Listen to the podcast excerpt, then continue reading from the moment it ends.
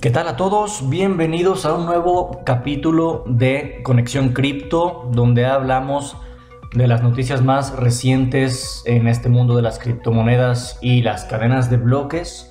Se presentó una nueva caída en las últimas horas de Bitcoin y por ende para las demás criptomonedas. Y pues vamos a analizar algunas de las noticias más relevantes el día de hoy. Empezamos con Ethereum, que según el analista y comerciante de criptomonedas Lark Davis, puede fácilmente llegar a los 10 mil dólares debido a las grandes instituciones que han estado comprando este activo eh, con plena, plena confianza en que pueda crecer en el futuro.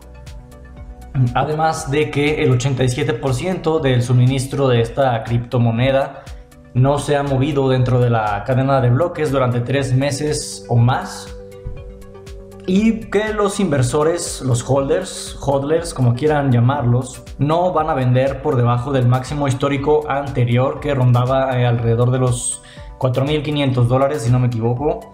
Entonces, pues tanto inversores eh, como eh, las instituciones, todos tienen plena confianza en, en Ethereum, en su cadena de bloques, su sistema, la cantidad enorme de aplicaciones que tiene.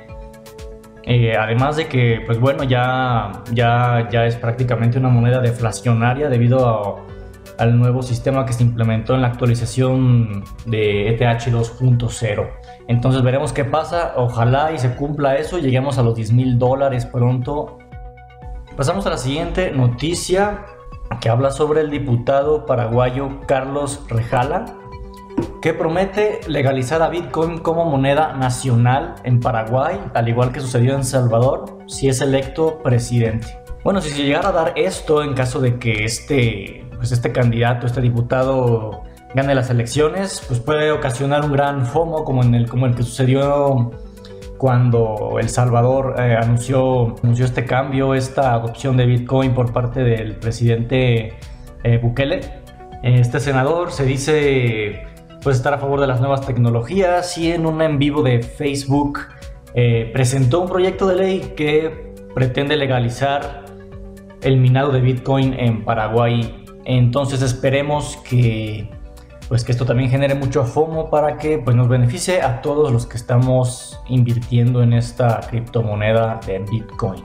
Y hablando de la caída que tuvimos hoy, eh, esta mañana, Bitcoin ha bajado de los 45 mil dólares. Se piensa que esta caída tuvo que ver en gran parte por la quiebra de la empresa Evergrande, una empresa inmobiliaria que que pues está actualmente en una crisis de, deuda, está eh, en bancarrota y pues eso generó mucho, pues mucho temor en el mercado, temor de que se pueda generar algún efecto dominó sobre otro tipo de activos y pues supongo que eso incluye a, Bitcoin y, y, según lo que leo aquí es eh, esa, bueno, esta noticia de, de la empresa Evergrande, la empresa inmobiliaria china, si no me equivoco, la quiebra de este gigante del mercado inmobiliario en China ha provocado temor en el mercado en general y por ende pues esto ha afectado a Bitcoin y a las demás criptomonedas según un artículo de marketsbusinessinsider.com.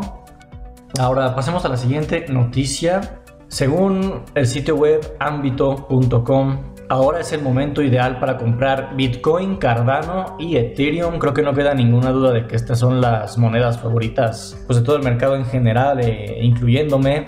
Eh, personalmente creo que Cardano tiene un potencial enorme de crecimiento. Eh, si bien hoy cayó a unos 2,15 dólares debido a, este crash general, eh, creo que tiene un potencial grandísimo, al igual que Ethereum y aún el mismo Bitcoin, que pues ya se ha visto rezagado a nivel tecnológico en comparación con estas dos cadenas de bloques y sobre todo Cardano. Bueno, estos, este analista llamado Akash Girimath de FX Street señala que el precio de Bitcoin se mantiene por encima del soporte de los 46.833 dólares, lo cual indica un proceso, una etapa de consolidación. Por otra parte, el analista Michael Van de Pope dice que ahora es un momento para comprar estas tres criptomonedas, el Bitcoin, Ether y Cardano. También predijo que ETH puede llegar a nuevos all-time highs en este nuevo ciclo, al cual describe como alcista. Y en cuanto a Cardano, considera que la implementación total de los contratos inteligentes en su cadena de bloques puede elevar enormemente el precio de la criptomoneda, con lo cual yo personalmente estoy muy de acuerdo. Eh, Cardano, eh, la verdad es que en cuanto a en, concepto y en, a nivel tecnológico es muy superior a, Ethereum. Entonces yo, yo también confío mucho en esta criptomoneda personalmente.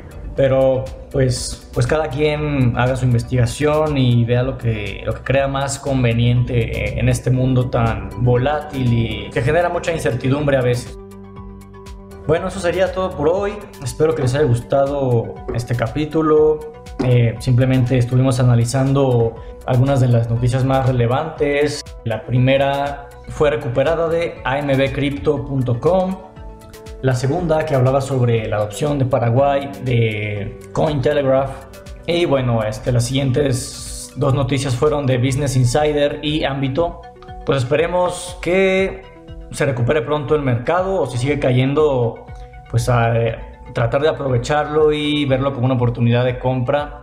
Al menos es lo que, lo que yo haré si sigue bajando más. Que tengan un buen inicio de semana y nos vemos en el siguiente capítulo.